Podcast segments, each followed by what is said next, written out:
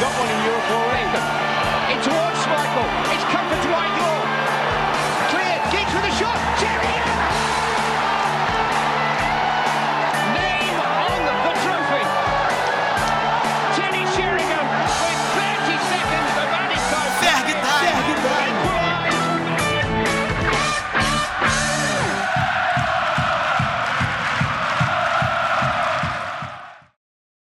Pessoal, está começando a edição de número 65 do nosso Ferg Time. Hoje, eu, Karine, estou na companhia de Lucas Filos, Vinícius Druta, para abordarmos a finalíssima da Europa League. É, começando pelo convidado, Vinícius, seja bem-vindo, obrigado por ter topado o convite. E para já ir aquecendo, brevemente, qual a sua expectativa para essa final? Olá, Karine. Olá, Lucas. É um olá a todos também. É um prazer estar aqui. Já deixo aqui meu agradecimento pelo convite. É, e bom, acho que a final ela, eu acho que ela tem tudo para ser uma, uma grandíssima final, porque ao final a gente está vendo dois times que, que estão chegando num ponto alto na temporada, nessa, nessa reta final de temporada, né? Porque a gente tem um, um time do, do Vila Real que apostou muito nessa temporada, investiu muito na- no início da temporada, principalmente a- a- com a chegada do, do Unai Emery, né, que também já tem uma história bastante vasta na, na Europa League com, com o time do, do Sevilha. E, e foi um time que, se na, na, na La Liga não conseguiu alcançar as expectativas, e depois até mais, mais para frente a gente vai poder falar sobre isso, na Europa League fez uma campanha muito sólida, sobretudo fora de casa, né, não sofrendo gols nos últimos jogos. Então acho que tem tudo para ser um grandíssimo jogo. Vai ser um, um- um- uma, uma, uma decisão bastante interessante, porque o United também é um time que vem numa crescente né, nesse ano. Então é um- não, não, não é uma final que acabou né, premiando algum, algum dos times por, por acidente, por assim dizer. Né? Então acho que acaba sendo dois trabalhos premiados e que eu acho que vai fazer que a gente tenha uma grandíssima final na- nessa quarta-feira. É, encerrando essa rodada de apresentações, Filos, quanto tempo, muito bom estar de volta na sua companhia aqui no podcast. Mas e aí, Solskjaer consegue seu primeiro título como técnico do United? E aí, Karine, tudo bem? Vinícius, todo mundo que tá ouvindo, um prazer estar de novo aqui também voltando depois de algumas edições que eu acabei não aparecendo. É um prazer. E então, a nossa expectativa como torcedor é que sim, né? E se a gente for ver, assim, analisar, é claro que o Vila Real vem também numa crescente, como o Vinícius falou, é um trabalho que eles não chegaram ali por acaso, inclusive tem um treinador que conhece como poucos o torneio, né? Então não seria nenhuma surpresa um título deles. Mas o United tem, de certa forma, uma obrigação, digamos assim, se for comparar investimento, o, o que o clube pretende para o futuro dele, né? Porque o United, é claro que, apesar de ter passado por momentos muito difíceis nas últimas temporadas, é um clube que tem a obrigação de jogar Champions League, de brigar por coisas grandes, então ele realmente, quando entra com tudo numa Europa League, ele tem, de certa forma, essa obrigação de vencer. Então a expectativa é que, que a qualidade dos jogadores ele também faça diferença e que esse trabalho do Solskjaer que divide opiniões ainda, mas eu acho que hoje em dia já é muito mais aceito, digamos assim, já é mais ah, é tratado mais como consenso alguns pontos fortes que ele trouxe e que isso resulte em um título que, como eu falei, não é o título que muda a vida do United, um time que quer disputar coisa maior, mas que pode representar sim algo importante até do ponto de vista da confiança dos jogadores e confiança no trabalho também. Tenho expectativa pelo título, mas não vai ser fácil, imagino. Grande final da Europa League acontece dia 26 de maio, nessa quarta-feira, às quatro da tarde, pelo horário de Brasília. Vai ter a transmissão da Fox Sports. É, o United vai em busca do segundo título da competição. A gente venceu lá em, na temporada 2016, 2017 com José Mourinho. E falando um pouco dessa temporada do United, para a gente fazer um panorama de como a equipe chega, na Premier League a gente foi vice-campeão, mas o vice-campeonato com 12 pontos atrás do City. Tivemos o segundo melhor ataque a quinta melhor defesa. E uma coisa que podemos destacar dessa campanha como um todo, talvez seja a campanha fora de casa, né? O United é o terceiro clube só termina a Premier League invicto. E foi uma campanha arrebatadora. 19 jogos, 12 vitórias, 7 empates. E nas Copas a gente parou nas semifinais mais uma vez. City e pro Leicester. Desde a semifinal, lá no dia 6, contra a Roma, o United fez cinco partidas, terminando o campeonato inglês, Aston Villa, Leicester, Liverpool, Fulham e Wolves. com o Solskjaer rodando bastante o elenco, teve também o problema com o Maguire de lesão. Mas, filhos, como você resumiria o United nessa temporada? Como o time chega para essa decisão na quarta-feira? Eu acho que se a gente for fazer uma soma assim no geral mesmo, analisar o desempenho e pegar uma média do que foi a equipe na temporada, eu acho que o resultado está sendo positivo. A meta desde o início era uh, diminuir a distância para o City. Claro que a distância ainda é maior do que a gente deseja, do que esse time pode chegar, mas a distância foi diminuída. O time não sofreu para conquistar a vaga na Champions League, que é algo que vem acontecendo nas últimas temporadas, né? Então são duas seguidas conseguindo terminar dentro dos quatro e que, querendo não é um avanço. É claro que tem que começar a trabalhar mais forte pelo título, porque precisa disso, mas se a gente for analisar ali passo a passo, foi uma evolução, né? Então, ah, o que você falou ali da invencibilidade fora de casa é um marco bem importante. Eu acho que mostra que alguns jogos que nas outras temporadas o time perdia, alguns jogos apertados, que às vezes uh, levava um gol tinha muita dificuldade para conseguir recuperar o resultado. Nessa temporada foi totalmente contrário, né? Muitas viradas, muitas vitórias fora de casa, às vezes até quando o time levava um gol no começo, a gente ficava totalmente tranquilo, porque tinha a impressão até que eles iam melhorar depois disso. Mas aí também vem o outro lado da moeda que é mais problemático, que é de levar esses gols também, como você falou, é a quinta melhor defesa, o ideal é ser um pouco melhor nesse sentido, né? E a lesão no Maguire prejudicou ainda mais isso, porque ele é um jogador também que divide opiniões, que tem seus críticos, que não não é amado por todo mundo, mas a gente sabe que ele tem um valor bem grande ali para a defesa conseguir segurar as pontas em muitas partidas e sem ele dá para ver que o rendimento cai. Provavelmente não joga final, né? Seus caras disse que ainda vai ver se ele vai conseguir treinar, mas é bem difícil, acho que fala mais no sentido de esperar um algo não um milagre, mas algo totalmente fora de cogitação nesse momento. Ele não deve jogar, então é uma preocupação, é um líder, né, o capitão, um líder ali na defesa. E a temporada no geral, eu acho que mostrou evolução em muitos aspectos, principalmente no ofensivo. A gente sabe que o United sempre foi caracterizado por times que marcavam muitos gols, que ganhavam jogos até por goleada algumas vezes. A gente teve várias goleadas nessa temporada, mas alguns jogos ainda foram mais sofridos do que deveriam ser. Né? Então acho que esse lado defensivo também pesou, porque às vezes parecia que o ataque fazia um trabalho muito bom e a defesa ia lá e um lance isolado, dois lances, fazia com que um resultado fosse perdido ou que o ataque tivesse que tentar ainda mais vezes. Então eu acho que ainda tem pontos para a gente buscar uma evolução, mas dá para ver que os jogadores estão se entendendo melhor na frente, a movimentação melhorou, o entrosamento de várias peças ali, para mim está bem diferente da, do começo da temporada da temporada passada, que a gente sofria um pouco mais.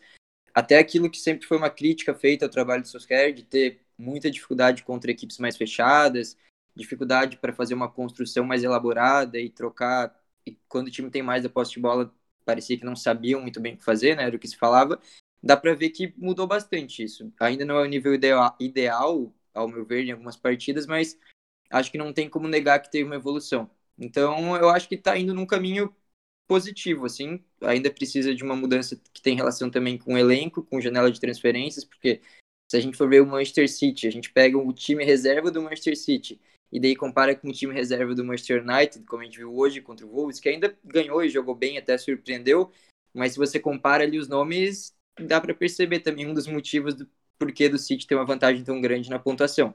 Então é um trabalho que vai do Solskjaer, dos jogadores e da diretoria dos Glazers também abrir o bolso e bancar na janela, né? Então acho que é positivo e o time chega numa condição boa para a final, apesar dessa sequência que tinha tido ali de três jogos sem vitória, né? O clima deu uma baixada ali, mas pelo menos conseguiu terminar a temporada da Premier League vencendo e, e chega, chega acho que em condições boas para essa decisão. Sobre o Maguire, essa semana teve um evento para o lançamento do documentário lá sobre o Ferguson. Ele apareceu sem muletas, né? Já é alguma coisa, mas como você falou, bem complicado presença dele nessa final. É, Vinícius, você como especialista em futebol espanhol aqui, como que você resumiria essa temporada do Vila Real? Uma equipe que terminou em sétimo lugar na La Liga, tendo o quarto melhor ataque e a sétima melhor defesa, e como você bem falou aí anteriormente, tem no seu banco de reservas um especialista em, em Europa League, né? O Naemery tricampeão com o Sevilha.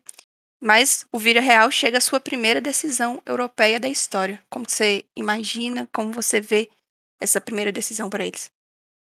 Bom, é, É, é, assim, a, a, gente chegou a gravar lá no Futuri, no, no podcast de futebol espanhol, o El Rondo, um episódio sobre decepções da temporada, né? No futebol espanhol, no, no Campeonato Espanhol. E a gente até chegou a listar o Vila Real. Mas é muito partindo do princípio de que o Vila Real, é, para essa temporada, apostou muito, né? É um, foi um time que, se a gente olha, gastou ali mais de 33 milhões para um time muito pequeno, como é o Vila Real, já é bastante. E que também não é muito comum para os demais times pequenos da Espanha.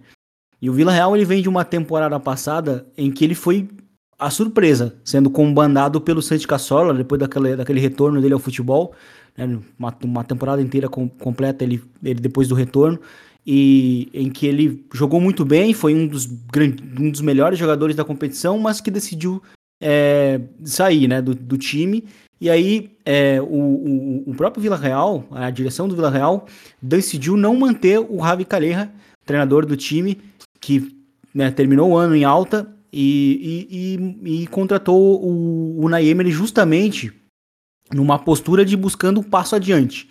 E aí, que, o que, que era o passo adiante? Buscar uma vaga na, na Champions League, muito provavelmente a quarta vaga. Né? Então, por isso o time buscou, se mexeu bastante. Foi o time que, até inclusive é um consenso na Espanha, que foi o time que fez a melhor janela né? no ano passado.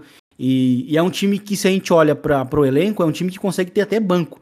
Né? Se a gente olha para as posições de laterais, por exemplo, os laterais é, tem hoje agora o Foyt, né, que chegou emprestado, mas o titular geralmente é o, é o, é o, é o Mário Gaspar, que é um, é um grande lateral em termos defensivos, e se a gente olha para os dois laterais esquerdos, que são muito bons, o Alfonso Pedraça e o Stupinhan, que veio também de uma, de uma grande temporada lá no Mallorca, quando, quando surgiu, né, no, no Mallorca e depois no, no Osasuna, é, ou seja, é um time pequeno que tem dois laterais muito bons e que poderiam ser é, facilmente titulares em outros times médios da, da Espanha.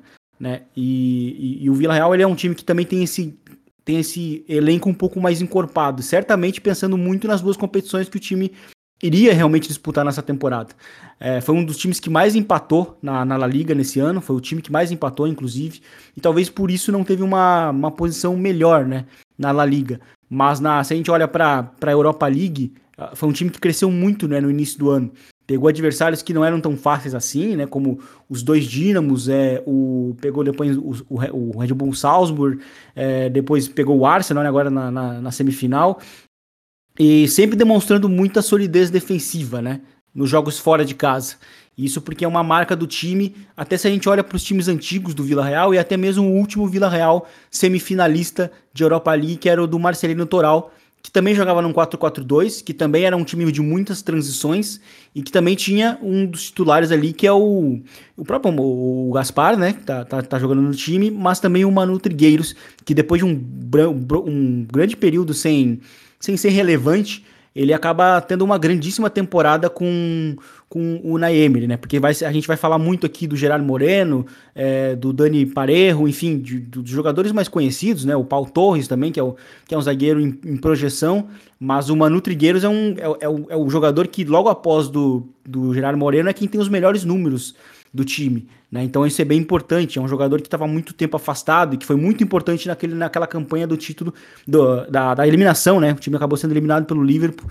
É, então, assim, é, é interessante como que esse time é muito, muito parecido, né, com aquele time do, do Marcelino Toral. Apesar de que, se a gente olha para a história do, do ele, ele não é um treinador que utiliza muito essa, esse tipo de bases táticas, né? Mas é um time que, se a gente pode resumir, o Vila Real, ele é um time que ele é muito sólido eh, defensivamente, né, em defesa posicional, é perigoso em bola parada e é muito perigoso também eh, nas transições, né, nos contra-ataques. E aí tem muito o Gerard Moreno como meio que o faz tudo no ataque, porque ele é um cara que aparece entre linhas, é um cara que muitas vezes aparece aberto pelo lado direito, né, sobretudo agora na, na ausência do, do, do Samu Chukwueze, que não deve jogar a final também, e então, assim, é, é, é, ele é o cara que meio que faz tudo. Ele é meio que o, o Benzema dos pobres, assim, porque ele é um cara que consegue criar fora da área e também marcar gols fora da área. Ele é, foi o terceiro maior artilheiro da La Liga, né? Então, foi também o, o líder em assistências do próprio Vila Real. Então, assim, ele é um cara que, como a gente também fala lá no futuro, ele tem o duplo-duplo. Ele, ele, supera os dois dígitos em gols e, em go, e, dois, e os dois dígitos em assistências. Certamente é o é o principal jogador do time, né? E certamente é a grande esperança do, do Vila Real para, quem sabe, buscar esse título.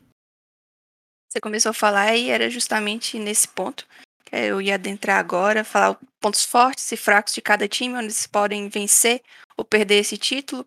E já que você começou, talvez você quer complementar quais que seriam de fato os pontos fortes do, do Villarreal, onde eles podem complicar para o United.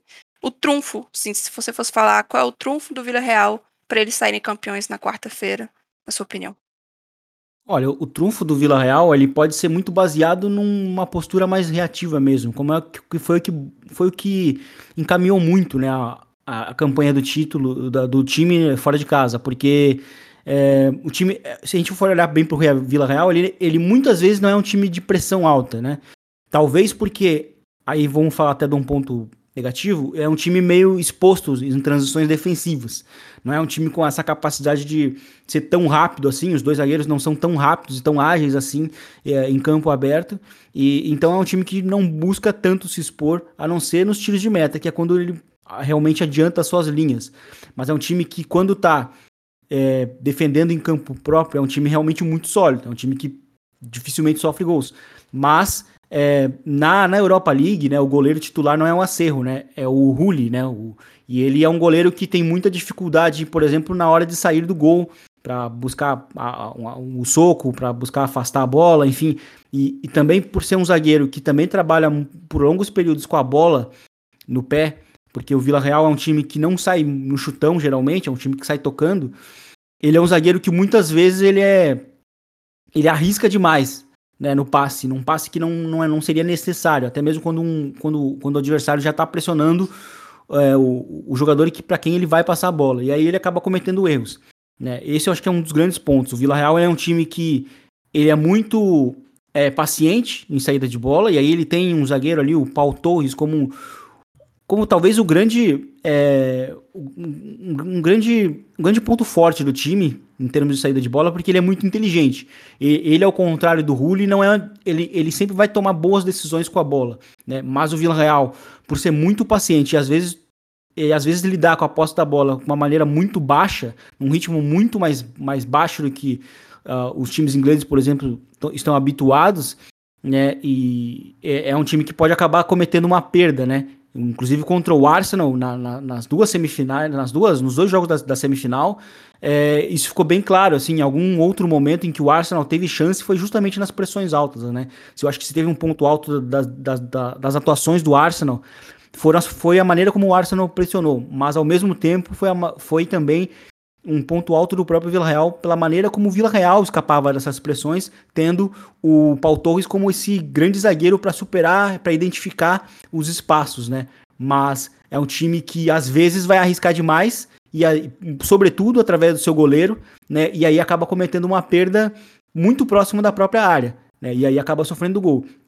E aí se a gente olha para o Manchester United, que, que atualmente já não é mais só isso, mas o, um, um, dos grandes pontos fortes do time são as transições, é a maneira como o time consegue recuperar bem a bola, sobretudo em pressão alta, para poder contra-atacar. Então é algo que o Vila Real tem que ficar muito de olho. É, o, o, pelo parte do, pelo, por parte do United, é, as bolas paradas, né? A maneira como o United pode defender as bolas paradas também é um perigo, porque o Vila Real é muito forte nesse, nesse sentido, né? Tendo o Dani Parejo como um cara que coloca é muito preciso né, nesse tipo de, de situação, nessas jogadas de, de, estratégia, né? Enfim, eu acho que esses são os, são os pontos que a gente pode destacar, né? Resumindo, né, o Vila Real é um time de muita transição, é um time muito perigoso em contra-ataques, né, e, enquanto que ele é um time muito frágil nas transições defensivas, né? E, então acho que é um time que também gosta sempre de sair muito curto pelo chão, sempre pelo chão, dificilmente ele vai buscar o, o, o chutão, né? E, e, muito por, por ser radical nesse tipo de estratégia, ele, acaba, ele pode acabar perdendo a bola. Então são pontos que a gente tem que ficar de olho para essa final. Sobre o Torres, é mais uma oportunidade para a gente ficar de olho nele, já que vem sendo ventilado, ligado a uma possível transferência na próxima janela para o United. É, Filos, diante do que o Vinícius nos trouxe, como você imagina que seria a melhor maneira do United neutralizar essas valências do Vila Real?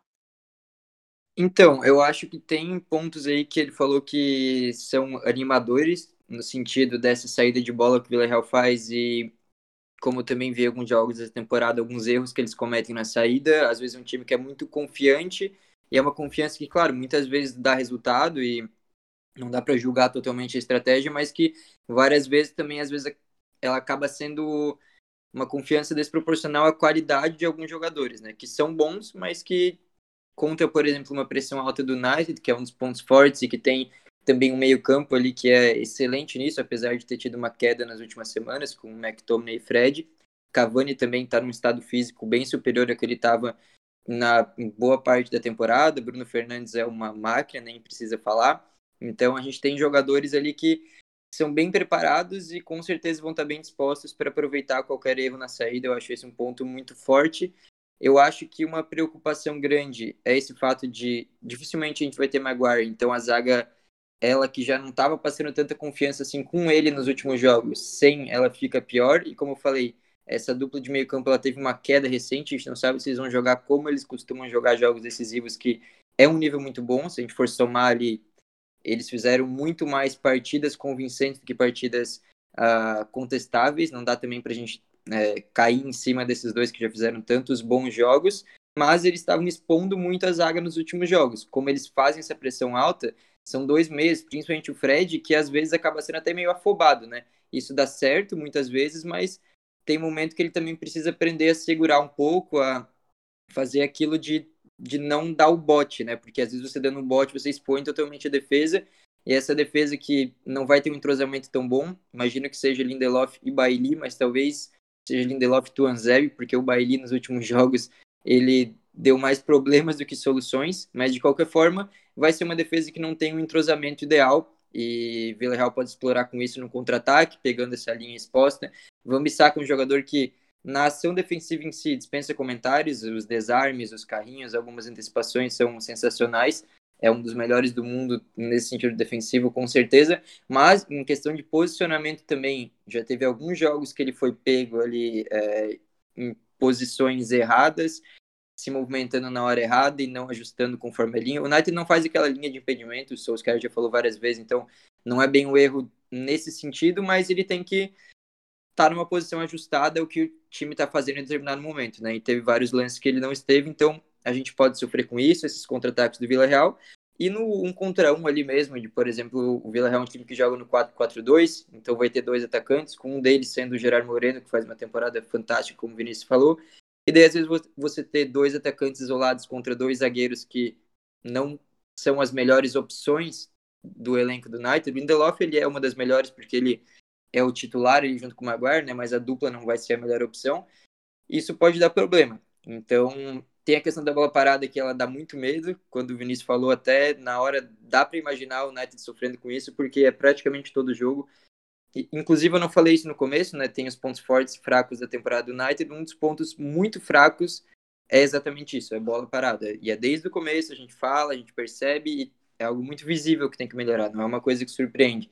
E mesmo assim o time continuou perdendo alguns pontos bobos por conta disso e não pode acabar perdendo um título dessa forma, né? Então tem que cuidar com isso. O goleiro, eu acredito que seja o De Gea. Ele que começou a temporada como titular na Liga e o Henderson nas Copas, depois trocou, né? Com a ascensão do Henderson. O Henderson foi para a Liga e o De Gea para as Copas. E eu acho que é até uma forma fácil ali do Solskjaer justificar. Ele estava sendo o goleiro das Copas e ele merece também, de certa forma, ter essa partida, né, depois de tudo que ele fez pelo United. A gente não sabe quem fica para a próxima temporada, quem vai ser o titular, mas eu acho que vai ser o DG, que é um cara que, obviamente, ele tem muita qualidade, a história dele também é muito. Uh, todo mundo sabe da qualidade que ele tem, mas um dos problemas, que vem inclusive desde o início da carreira e voltou a aparecer nas últimas duas temporadas, eu diria, é essa saída de bola, que às vezes é bem questionável. Então, a saída, como o Vinícius falou do Rulli também, né, que pode ser que jogue, são dois goleiros que têm uma saída ali de para pegar um cruzamento que não são das melhores. Esse seria um ponto que o United precisa estar tá mais atento e precisa treinar bem nessa forma. Do ponto de vista contrário, né, algo que animaria daí o torcedor, eu acho que é visando o Vila Real de uma forma que é um time que, apesar de ter bons jogadores, ter bons talentos até ali na frente, tem poucas fontes de gol, né? Se a gente for comparar, o United teve quatro jogadores na Premier League que fizeram pelo menos 10 gols. Já o Vila Real, ele depende muito do Gerard Moreno. O Gerard Moreno fez 23 gols e de resto, assim, tem uns 3, 4 jogadores que fizeram ali 6, 5, 7 gols, mas não teve uma variedade de opções ali para balançar a rede, que é o que mais importa no futebol, né, que o United tem. Então, nesse sentido de arma ofensiva, que muitas vezes é o que decide uma partida de futebol, não tem nem comparação, né? Eles têm um cara que está numa fase espetacular e que provavelmente vai fazer a nossa defesa sofrer, mas aí analisando o conjunto mesmo, isso dá uma vantagem bem clara para o time do United. Então eu acho que esses seriam pontos bem importantes. Eu acho que no geral é muito é um alívio que o United tem melhorado jogando contra defesas mais fechadas, porque a gente sabe que na temporada passada não era assim, era muito mais dependente do espaço, da velocidade, aquelas jogadas de contra-ataque mas ao mesmo tempo pode sofrer com esse contra-ataque se a pressão não encaixa. Se McTominay e Fred estão naqueles dias sensacionais que eles já tiveram várias vezes, aí tudo melhora muito. Se eles estão nos dias como estiveram em algumas últimas partidas, eles estão expondo muita defesa, e daí sem Maguire gera uma preocupação grande. Então eu acho que esse vai ser o, o roteiro do jogo aí, né? Alguns pontos que a gente tratou aqui provavelmente vão acontecer e uma coisa ou outra pode decidir uma partida que, apesar do United ter uma vantagem no estilo de elenco, de qualidade, de gols, né, que é o que eu falei que é o que decide, contra o Naemer eu acho que é ainda mais plausível a gente imaginar um jogo mais truncado, um jogo mais complicado, porque ele consegue fazer jogos ficarem dessa forma, e nesse caso, como ele é o não é o favorito do confronto, eu acho que calha muito bem para o time do Villarreal e ele sabe com poucos como armar uma estratégia para uma final de Europa League, né? Então vai ter esse ponto aí que o Solskjaer não tem o, o, a experiência que o Naemery tem nesse tipo de decisão. Então eu acho que esses são uns pontos importantes aí para o United ficar de olho. Se a gente for falar de ponto forte, um, um, destaque do United que possa fazer a gente vencer a partida e, consequentemente, conquistar o título, sempre vai falar de Bruno Fernandes. Mas para sair um pouco do, do óbvio, Filos, se fosse para você destacar o, um ponto que possa fazer a gente conquistar, mas que não seja o Bruno Fernandes, aquele que o Villarreal tem que ficar mais atento, qual seria? É, eu destacaria, eu acho que três pontos, tirando o Bruno Fernandes. A participação dos laterais está sendo também um dos pontos bem positivos da temporada, uma evolução assim muito considerável se a gente for ver os últimos meses. Shaw e Vambisaka. O Shaw, ele a temporada inteira foi muito bem no ataque. Teve um primeiro mês ali que não foi dos melhores, mas depois que engrenou mesmo, principalmente ali na virada do ano, ele jogou num nível de, de merecer uma vaga na seleção da temporada da Premier League, então é um nível incontestável.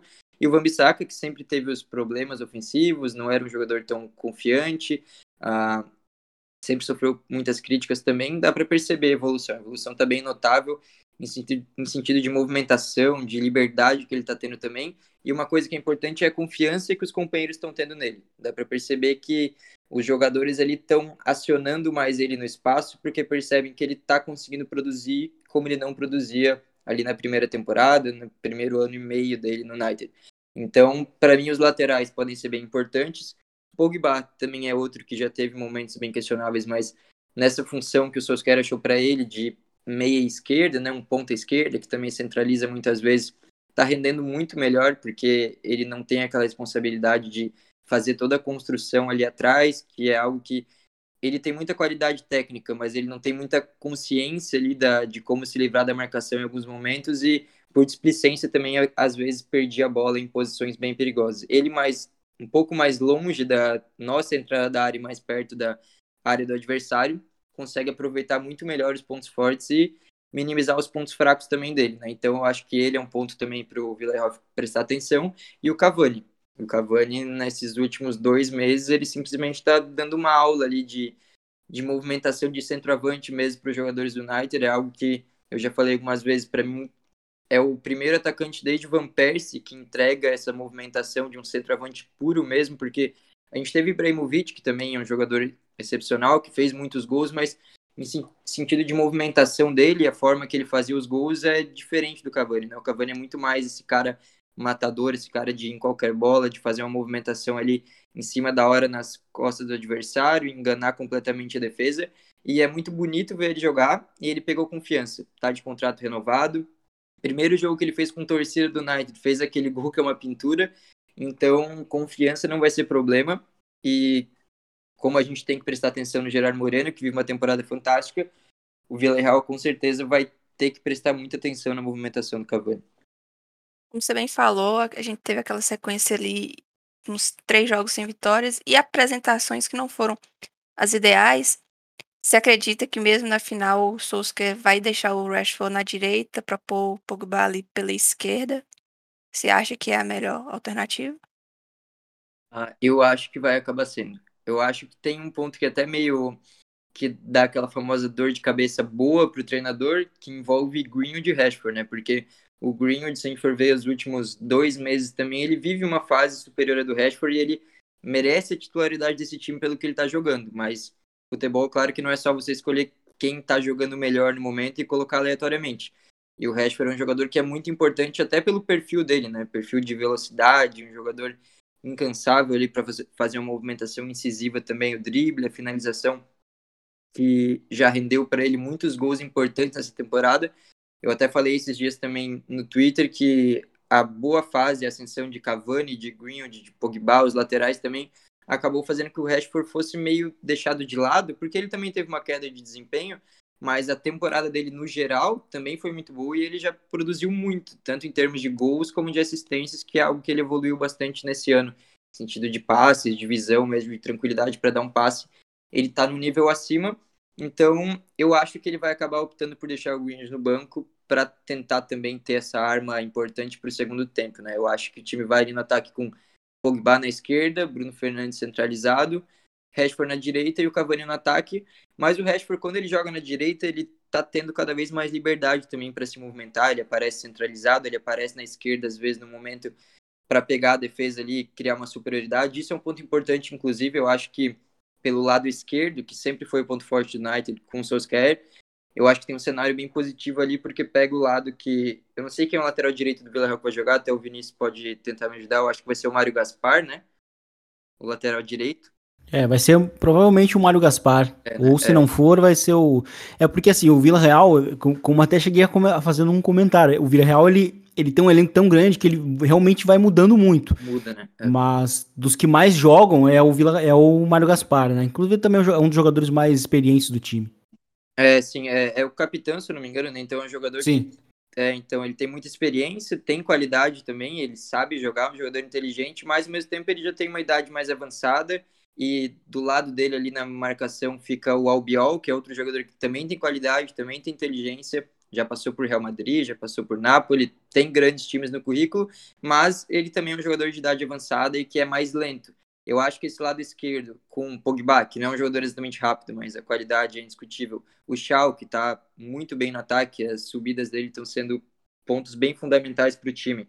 O Bruno Fernandes também, às vezes, é, faz uma dobradinha com o Pogba por ali. E o Rashford, como eu falei, mesmo quando ele está na direita, muitas vezes tem uma troca de lados, ele aparece ali para fazer também uma triangulação. Eu acho que ali pode ser o, o ponto-chave para o United conseguir quebrar uma defesa que, como o Vinícius falou, provavelmente vai estar muito bem postada. Então eu acho que o Rashford começa esse jogo, eu acho que ele merece, não pelos últimos jogos, porque daí seria o Greenwood, mas por tudo também que ele já fez e pela temporada e pelo perfil dele, que é diferente do Greenwood, eu começaria também, apesar de ter uma dor de deixar o Greenwood no banco de reservas.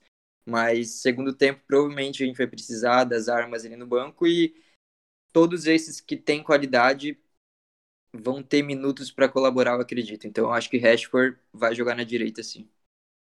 E essa tem sido uma temporada também difícil para ele em termos de condição física, né? Muitas muitas lesões. Mas, Vinícius, diante de tudo isso que o Filos trouxe de pontos fortes do United, laterais, Pogba, Cavani, Bruno Fernandes, é, como você imagina que seria a melhor maneira do Vila Real conseguir anular o United? Bom, o que o, United, o, que o Vila Real pode fazer é justamente reduzir muitos erros né, que ele poderia cometer.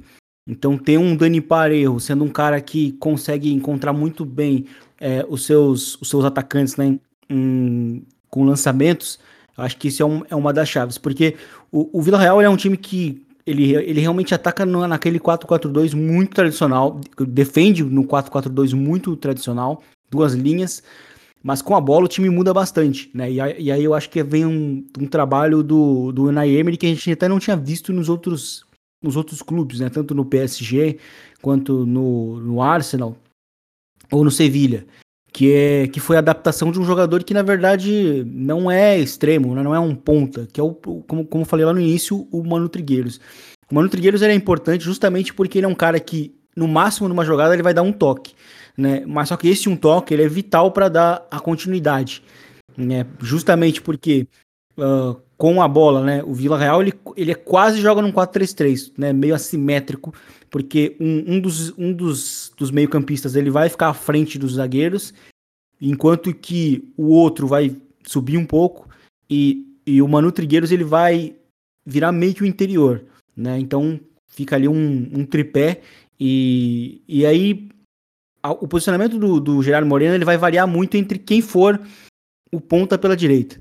Se for o Samu Chukwueze, que deve ser muito difícil, porque ele tá, ele tá lesionado, né? Se lesionou na, na, na, na semifinal da volta contra o Arsenal, é, ele vai permanecer por dentro. Mas se, foi, se for o Jeremy Pino, que tem ganhado muito espaço, é, um garoto da base, né? Tem ganhado muito espaço, inclusive fez gol contra o Real Madrid agora no final de semana. Muito provavelmente a gente vai ver um, eles invertendo o posicionamento. Então, o Jeremy Pino vai aparecer por dentro, Gerard Moreno por fora, pela direita.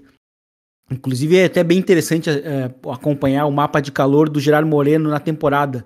É, apesar de ele ser um atacante, né? E, teoricamente, a gente olha para os números dele, 23 gols na, na, na La Liga, a gente imagina que ele é um cara que está sempre muito próximo da área, mas não, ele o, o ponto forte, né, do, o ponto mais saliente do mapa de calor dele é, é bem na ponta direita, né? Isso que mostra bastante a partir de onde ele pega é, a bola e começa a construir as jogadas.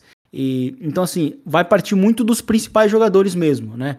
Paul Torres com bola, eu quero dizer. Paul Torres, Dani Parejo e Gerardo Moreno. Vai, partir, vai, vai, vai, vai passar muito por isso e vai ter que contar, vai ter que continuar, vai ter que contar muito com, com esse elenco de apoio que o time tem, com os outros coadjuvantes, como o Manu Trigueiros, enfim, Mário Gaspar, e, e, o, e, o, e o Filo chegou a mencionar num ponto que é interessante, porque a questão dos laterais. Eu acho que o grande embate tático do jogo vai ser justamente a lateral esquerda do United contra, o, contra esse lado direi, direito, né, defensivo do Vila Real. Porque, teoricamente, o Mário Gaspar ele é o, o lateral mais forte defensivamente do time. Né? É, é, obviamente ele já não tem mais o, o nível de, de anos atrás, justamente até mesmo naquele período ali do, do Marcelino Toral, onde ele era um lateral que inclusive seguramente aguentava defendendo mano a mano, mas ainda assim é um lado muito forte, principalmente se o Manu Trigueiro jogar aberto pelo lado é, ali pelo lado direito que, que, pode acontecer, inclusive porque aí a gente tem a chegada, a chegada do Moi Gomes jogando aberto pelo lado esquerdo. E aí vai acontecer aquele 4-4-3, aquele 4-3-3 que eu, que eu cheguei a mencionar, né? E então assim, vai ser bem interessante porque o Manu Trigueiros, ele é um ele, ele é um, um volante, na verdade, né? Mas que joga aberto pelo lado pelo um dos lados, né? Tanto faz. E, e ele pode dar esse auxílio em qualquer uma das laterais. Então não me assustaria ver o Manu Trigueiros jogando aberto na direita e o Moi Gomes ganhando espaço e jogando é, na esquerda, ou o Jeremy Pino também jogando é, na, na, na, própria esquerda, mas aí vai, vai, vai, vai, vai, vai, vai muito do que o, o próprio Unai Emery vai, vai utilizar nesses jogos. Assim, eu acho que a escalação vai ser muito próxima do que a gente viu do, do Vila Real contra o Real Madrid agora, inclusive no, no final de semana, né? Inclusive o Rulli até foi titular, talvez para ganhar um pouco mais de, de ritmo, né? Já que ele nas Copas ele tem sido o, o titular. Então acho que vai partir muito disso e de não cometer os erros em saída de bola que o time geralmente comete. Eu acho que esse é o, é o principal ponto do Vila Real. É um time que, é, por, por, ser muito paciente em saída de bola, ele é, uma hora ou outra ele acaba cometendo um erro. Só que contra o United, contra um dos atacantes mais em forma hoje na Europa, que é o Cavani. E aí eu acho que o duelo do Cavani contra o Paul Torres, né? Se eu mencionei o Paul Torres pelo, pelo ponto positivo, né, de que ele tem saída de bola, defensivamente ele é um zagueiro que ainda é muito jovem e que ainda tem que melhorar no aspecto defensivo. Porque eu acho que o grande ponto defensivo em termos de, de defesa de área do time ainda vem do Raul Albiol. Mas eu acho que o Paul Torres é um zagueiro que precisa evoluir muito nesse sentido e talvez um embate ali pode, pode ser um pouco prejudici prejudicial né? Enfim, o Alfonso Pedraza também é um lateral esquerdo que é mais defensivo do que ofensivo, mas ofensivamente ele é, ele é, um lateral que depende muito de ser lançado, ou seja, ele recebendo a bola ao pé não, não é um lateral que vá somar tanto no ataque assim. Então acho que para o Vila Real não tem muita escapatória a não ser depender das suas principais individualidades. E elas são Paulo Torres, Dani Parejo e Gerard Moreno. E assim a gente vai chegando ao final desse episódio, pré-jogo, pré-finalíssima de Europa League. É, começar pelo Vinícius, agradecer mais uma vez o, pela participação. Você deixar aí seu comentário final e não adianta fugir o palpite, Vinícius. Então, eu deixo aqui já meu agradecimento pelo convite ao Filos, Karine, todos que, que ouviram o podcast. Foi um, foi um prazer estar participando. É, eu, eu, vou, eu vou dar meu palpite no vencedor. Eu acho que, que o United vence porque eu acho que se, eu, se, se, a gente for imaginar diversas situações de jogo em condições normais, né, mesmo com o Vila Real saindo vencendo, o United precisando utilizar o banco, eu acho que o United vai ter mais recursos para poder é, conseguir uma virada, conseguir, enfim, transformar o cenário do jogo. Né? Enfim, é um, é um time que na, na prática e na, na teoria ele é, ele é realmente superior. Enfim, é, é, então acho que não tem como escapar disso. Acho que em termos de resultado eu não sei, mas eu acho que o United vence. Né? Mas eu também, ao mesmo tempo, eu acho que não vai ser igual a final de 2017 contra o Ajax, que foi uma final que o United ganhou desde o primeiro minuto. Né? Eu acho que o, que o Vila Real vai pelo menos conseguir entregar um pouco de competitividade Vai dar um pouco mais de emoção naquela final. No mais, grande abraço e até a próxima. Falou aí se o Villarreal sair à frente. E Filos, esse aí também é um ponto forte, que, se a gente pode dizer assim, do United nessa temporada. Chegou a igualar o recorde do Newcastle na Premier League de equipe que saiu perdendo e conseguiu mais viradas para poder sair com a vitória. Então, você finaliza aí com seu comentário, palpite e o que mais você quiser. É, com certeza, é um ponto bem importante, porque, como eu falei, tem o lado negativo de você levar o gol, né? Porque é algo que ninguém quer e que o time tem que trabalhar para não levar esses gols iniciais, mas se acaba levando, que às vezes é natural também, a gente tem muito mais confiança agora do que nas últimas temporadas que o time vai conseguir virar porque eles já estão totalmente acostumados, né? Não bate aquela sensação de desespero que poderia bater se a gente não estivesse assistindo o que está acontecendo. E um time que tá ficando mais maduro também em vários pontos do jogo. Acho que isso pode ser importante. E como o Vinícius falou, é claro que como torcedor a gente vai querer que o United ganhe, mas também no lado mais frio, analisando a partida, o United é superior ao Villarreal, que tem qualidades, que faz uma boa temporada, e um treinador que sabe exportar muito bem na competição. Mas se a gente analisa elenco, analisa as individualidades também, é muito difícil imaginar um cenário onde o United não consiga levar vantagem. É claro que sendo um jogo às vezes pode acontecer uma surpresa, o Villarreal pode conseguir marcar certinho, às vezes uns jogadores do United um dia menos inspirado. Uma bola que sobra aí no ataque, como eu falei, isolado, aliás, é Gerard Moreno contra um dos nossos zagueiros que não vai estar passando muita confiança, provavelmente. Até se a gente lembrar da última eliminação na Europa League, né, contra o Sevilha, outro espanhol. Uh, os zagueiros fizeram bem feio e acho que isso vai estar na mente do torcedor também. Pode acontecer, mas vou dar meu palpite também de vitória de vencedor para o United. É, pode acontecer tudo durante o jogo, pode acontecer às vezes até uma goleada, mas eu de placar eu chutaria acho que uns 2 a 0 talvez um 2 a 1 mas eu vou de 2 a 0 E agradecer, agradecer aí de novo a participação do Vinícius, né, que aceitou o convite, conseguiu agregar bastante aí pra gente que é sempre muito importante ter esse outro lado, né? A gente fala bastante do United aqui, dos nossos pontos, mas é bom entender realmente a fundo como que o adversário vai se portar. E foi um prazer aqui. Obrigado, Karine, também, e todo mundo que ouviu. Abraço. É isso. Sigam a Red Army nas redes sociais, arroba Red Army Brasil. É, só reforçando o que os meninos falaram, agradecer quem ouviu até aqui. Tomara que o United seja campeão e até a próxima.